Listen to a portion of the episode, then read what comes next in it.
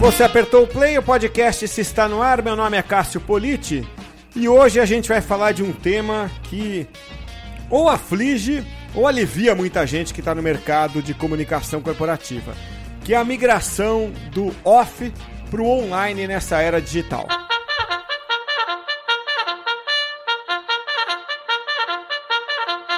E eu tenho aqui na ponta da linha a satisfação de receber é, o Vinícius Cordone, que está comigo do outro lado da linha, para a gente bater um papo sobre esse tema que é tão atual.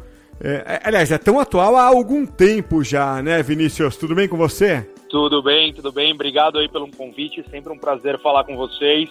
Há, há um tempo já, já consta na, nas nossas pautas essa migração. É isso aí. Eu que agradeço a você por participar aqui com a gente, Vinícius, que toca a própria agência, que leva o seu nome, né, Vinícius? E, e bom, no finalzinho aqui a gente deixa todas as referências. Você, você que está ouvindo, não se preocupa, vai conhecer o trabalho do Vinícius.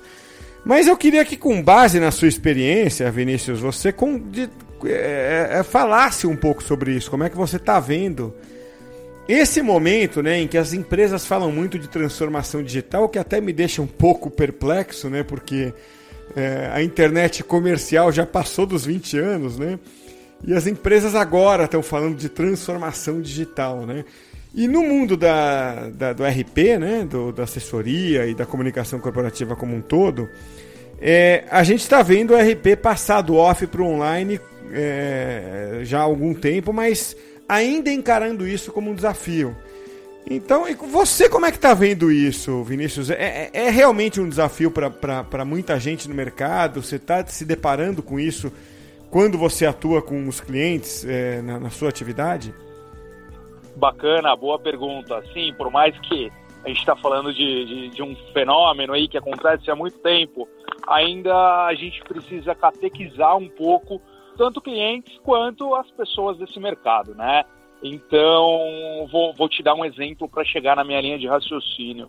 É, eu fui head de PR de um grande banco digital e lá no banco, toda vez que saíamos é, no, nos veículos offline, no, nos famosos impressos, dava uma boa visibilidade para gente, dava um retorno, é, mexe muito também com o ego do cliente, o ego do assessor, quem não gosta de emplacar aquela grande capa de revista, quem não gosta de emplacar aquela página inteira de um valor, de um estado, de uma folha, mas a gente precisa se colocar no lugar do principal objetivo disso tudo, que no caso lá era a geração de lead.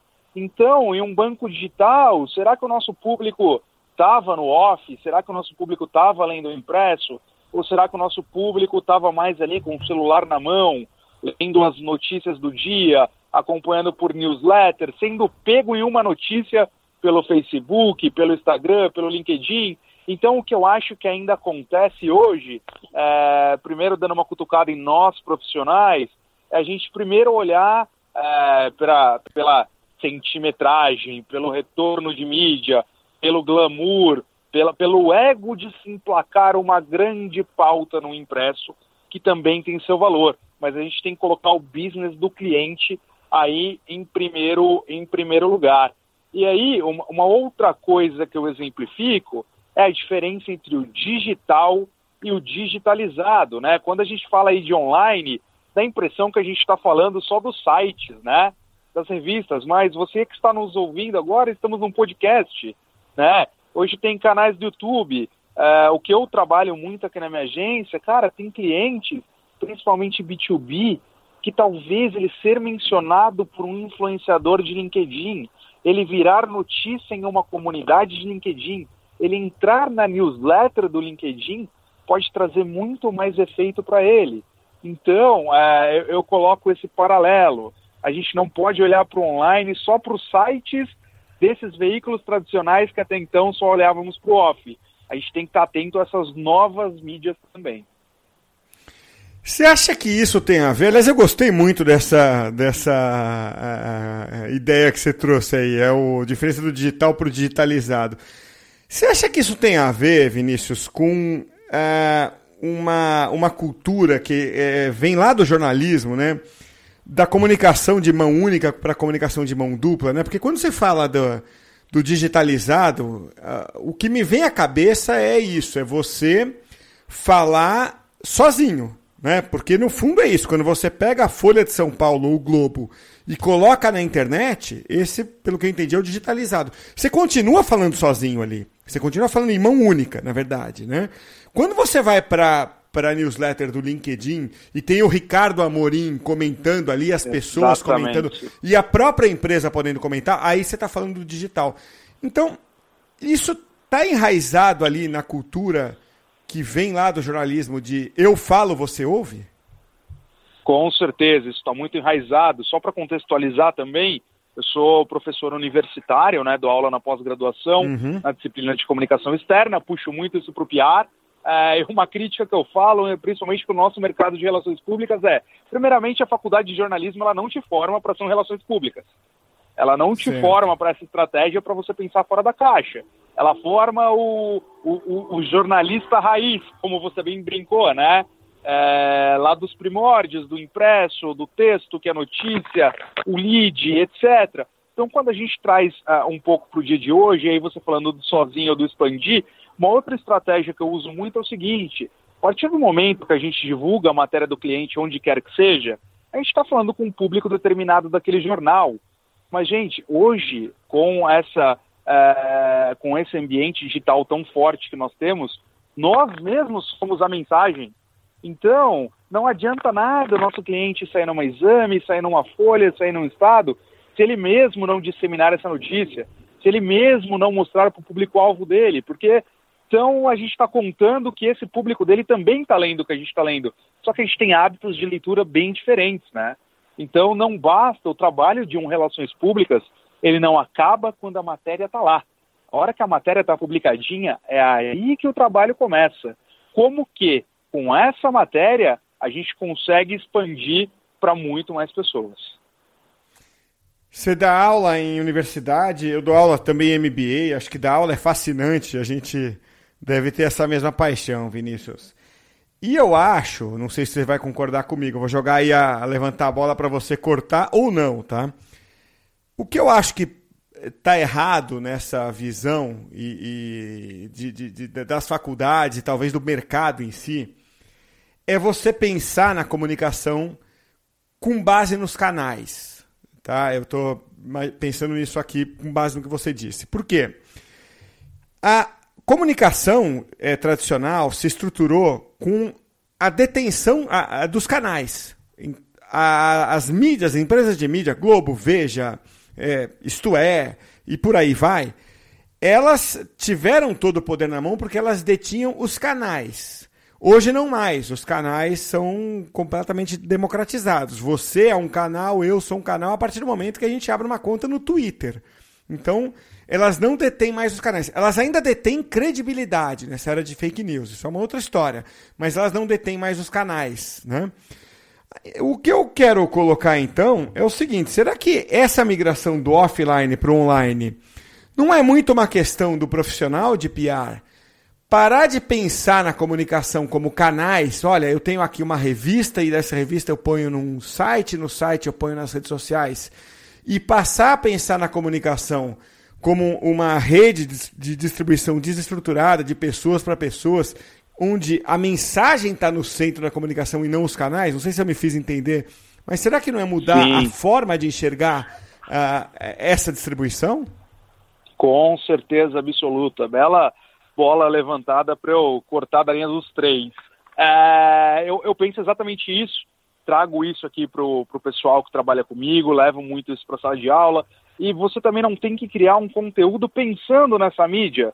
Você tem que criar o conteúdo pensando em qual é a sua estratégia, qual é a estratégia do cliente, o que você quer passar. É, a, essa estratégia de você primeiro analisar a mídia para fazer um conteúdo para ela, ela não é um começo, ela é um fim, sabe? A gente tem o começo, meio e o fim, né? Então, o primeiro passo tem que ser qual que é o que eu quero comunicar, dentro do que eu quero comunicar, qual o objetivo que essa comunicação vai trazer tendo muito claro isso, qual o canal mais apropriado para isso. E linkando, obviamente tem a credibilidade, tem a reputação, mas tem um outro fenômeno muito bom. Hoje em dia, a gente está vendo cada vez mais jornalistas construindo seu nome em grandes veículos e trazendo seu nome para criar novas mídias. Se você pegasse há 20 anos a quantidade de veículos que uma assessoria de imprensa tinha para trabalhar, era muito restrito. Hoje é, é, muito extenso. Vou citar aqui um exemplo. É, próprio Carlos Sambrana e o Ralph Manzoni. É, muito tempo nesse Tu é Dinheiro. Hoje eles criaram o New Feed. E o nome deles traz toda essa credibilidade para o veículo também, sabe? E, e, e quem acompanha está vendo a quantidade de notícias exclusivas que eles estão dando. Por quê? Porque eles têm esse gabarito, eles têm todo esse know-how. Então, cada vez mais pessoas estão usando o seu nome para é, atingir cada vez mais, mais o público-alvo. É, isso me faz lembrar uma declaração que eu li há não muito tempo da Taylor Swift, a cantora, que diz que algo muito parecido acontece no showbiz, né? É, o é, que você descreveu que acontece nos jornalistas acontece no showbiz. Antigamente, diz a Taylor Swift, para você fazer sucesso, você primeiro tinha que ir para uma gravadora fazer sucesso na mídia para depois fazer sucesso nas redes sociais. Hoje é o contrário. Para você ir para né, as grandes gravadoras, você primeiro faz sucesso nas redes sociais mais ou menos o que está acontecendo com os jornalistas. Ele primeiro vira um, alguém popular para depois virar um veículo, e antes era o contrário. Agora, você falou do, do, de um ponto que é a, a, a, interação, né? Você tocou em algum momento dessa, das empresas falarem com o público ali e criar uma, um diálogo de alguma forma. Não é esse o ponto que assusta muitos gestores, é, Vinícius, nessa, nessa história toda? Porque é, é claro que a estratégia é, é maravilhosa quando a gente pensa nela. E, puxa, as empresas irem para as redes sociais, distribuírem o conteúdo por lá. Tudo isso é, soa como música quando a gente é, coloca, como a gente está colocando aqui no campo teórico. Quando você vai para a prática e chega ali numa reunião, como você deve participar toda hora, eu também, e chega para um cliente e fala: Cara, é o seguinte, a gente vai colocar isso aqui numa rede social, no LinkedIn ou em alguma outra. E as pessoas vão comentar ali. Muitas vezes eu já senti que o cara se arrepia, né? O gestor da marca se arrepia porque ele já imagina o bombardeio de mensagem que vai chegar ali, né? Especialmente se a empresa é uma dessas grandes prestadoras de serviço sujeitas à crítica, banco, operadora de celular, companhia aérea, que, que tem as suas operações sujeitas a, sempre à crise, crítica tal. É, essa, é, esse medo não é o que muitas vezes trava essa, esse nosso discurso aqui? Sim, esse medo ele existe, esse medo trava, mas eu trago um contraponto para essa balança que é o seguinte: se to, óbvio, a gente tem que ser cauteloso. A melhor forma de você prevenir uma crise é você mapear os riscos, né? Tem todo um trabalho por trás que a gente faz. eu acho que aqui, oh, se a gente tivesse uma hora de conversa, eu faria um, falaria um pouquinho de gerenciamento de crise mas não é bem o foco, vou direto à tua pergunta. Se as empresas forem se preocupar com os haters, é, nem abre o CNPJ, né? Porque hoje em dia é o que mais acontece nas redes sociais. É, mas o que eu sempre procuro falar para essas empresas, gente, a premissa de uma crise, primeiro, é você responder para quem te pergunta, sabe? Você não vai expandir isso para quem nem está sabendo. E o segundo, gente, a gente precisa de transparência, a gente precisa estabelecer um diálogo. Todos os falando de Brasil, né, é, é muito comum, é, principalmente startups, é, quando estão em fase beta ou quando já lançaram, ter algum problema em que elas vão lá e corrigem rápido, mas essas empresas tradicionais também. Quanto mais elas comunicam com o público, mais elas geram empatia. Se elas forem ficar com medo de comunicar por conta de um erro delas, aí qual é o sentido do todo, sabe? Qual o sentido dela dela, dela promover uma comunicação, qual o sentido dela ter uma agência de relações públicas, qual o sentido dela ter umas redes sociais. Você tem que estar preparado. Infelizmente, a partir do momento que você está exposto de alguma forma, você não fala só sobre o que você quer. Então, a melhor forma é o seguinte: vai fazer algum tipo de comunicação, vamos deixar algumas respostas prontas para possíveis perguntas que possam vir. Mas eu acho que a melhor estratégia para isso é, é, é realmente pensar nos bastidores, mas não deixar de falar, não deixar de aparecer. A gente vive num mundo aí 24 por 7, todo mundo antenado. E a prova disso é que as marcas constroem admiração, né? Olha o que o Nubank conseguiu fazer com o mercado. É uma das empresas mais admiradas. Olha o valuation do Nubank. Já pensou assim, ah, tivemos um problema para entregar 100 cartões. Por conta disso, eu não vou comunicar que vai virar uma bola de neve. Não, vamos falar o porquê que a gente errou nisso que a gente está consertando. Então, o Nubank hoje ele já criou uma admiração em que ele já pode tomar esse risco, sabe? Então, eu acho que é, quando a gente se, se ausenta muito dessa comunicação é porque a gente tem uma coisa a esconder. Então, acho que o passo é sempre deixar claro para o cliente qual a estratégia sobre isso que a gente está fazendo. É isso aí, Vinícius. Puxa, quero te agradecer muito por bater esse papo aqui. E eu tenho certeza de que quem ouviu saiu daqui é, encantado com o seu nível de, de conhecimento, de informação. É, não me surpreendeu muito, porque eu já tinha dado uma fuçada em você aí é, digitalmente, mas é, para quem está ouvindo, certamente é, foi enriquecedor, porque acho que o nosso mercado precisa de, de níveis de conversa é, elevados. Qualquer mercado precisa, o nosso também, o nosso inclusive.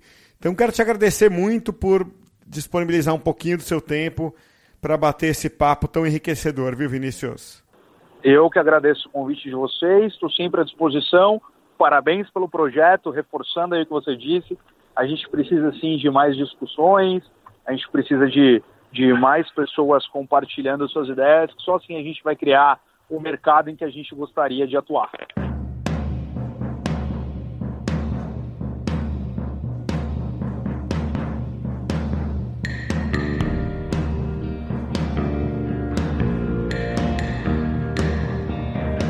Deixa eu dar aqui o site do Vinícius Cordone, tá? Que é o nome dele, vinicius com o cordone.com, tá? Dá uma entrada lá para você conhecer a agência do Vinícius, que você vê um cara com bastante conteúdo que vale a pena a gente ler, ouvir. Ele escreve também para alguns sites, né? Como o Meio e Mensagem, que é um site bastante relevante nesse nosso mercado, né? E escreve também para o próprio Mark, tá? Então, dá uma olhada também no LinkedIn do Vinícius, enfim, acompanha o trabalho dele que vale a pena, é um cara com bastante conteúdo. E olha, é, não aperta o stop ainda aí do seu agregador de podcast, porque eu quero trazer daqui a pouquinho para você uma dica de um livro que tem tudo a ver com o tema do podcast de hoje, especialmente com o que eu conversei agora no finalzinho aí com o Vinícius, hein?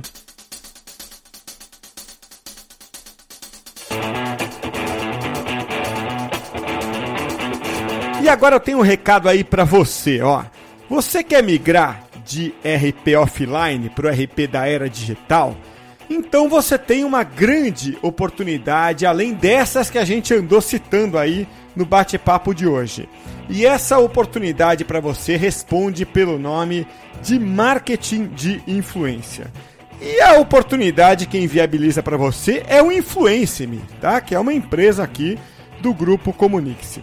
Se você é agência, é fácil, fácil você aproveitar a oportunidade chamada marketing de influência porque existe o programa de parcerias do Influence-me. Ou seja, o Influence-me capacita você a oferecer esse serviço para os seus clientes. E aí você só tem a ganhar, porque além dos serviços que você já presta para as empresas que você atende, você passa a oferecer também o marketing de influência e, portanto, a atrair mais clientes e a faturar mais. Então você acessa agora o Influence-me, esse Influence-me é com Y, tá?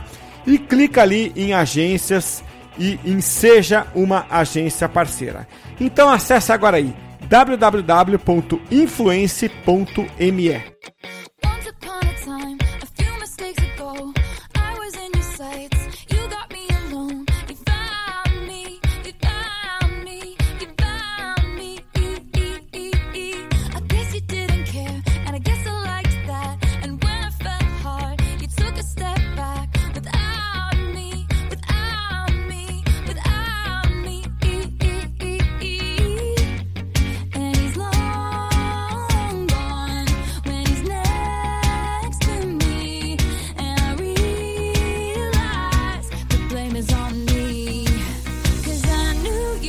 falei que valia a pena você ficar até o final porque eu tenho uma dica de um livro para você, viu? Seguinte, no finalzinho do papo com o Vinícius Cordoni, a gente falou dessa questão das empresas terem uma certa dificuldade ou um certo receio né, de conversar com o público, né? É, porque tem medo de tomar pedrada, no fundo é isso. E eu entendo esse medo, né? acho que o Vinícius também. É, mas é o que o Vinícius falou. Aonde tem ali uma certa resistência, tem também uma oportunidade. Isso vai exatamente na direção do que diz um livro que eu quero recomendar. O livro chama Hug Your Haters, que em bom português significa abra abrace os seus detratores, né? Abrace os seus detratores.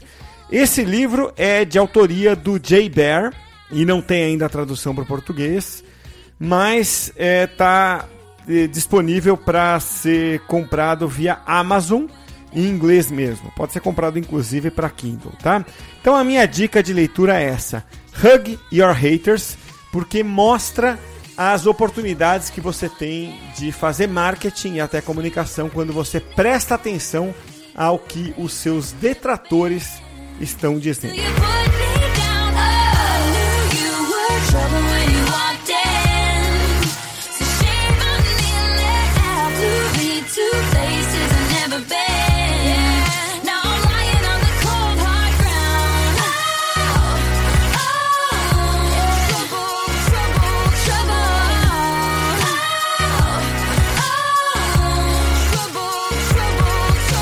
Eu citei durante o papo a Taylor Swift e quero então encerrar o podcast esse de hoje com essa música dela, que aliás tem o nome Trouble, problema, que é o que às vezes os detratores provocam para as empresas, ainda que elas aproveitem os problemas como oportunidades. Mas de toda forma, a gente encerra o podcast esse de hoje com essa música da Taylor Swift. Até a próxima, hein?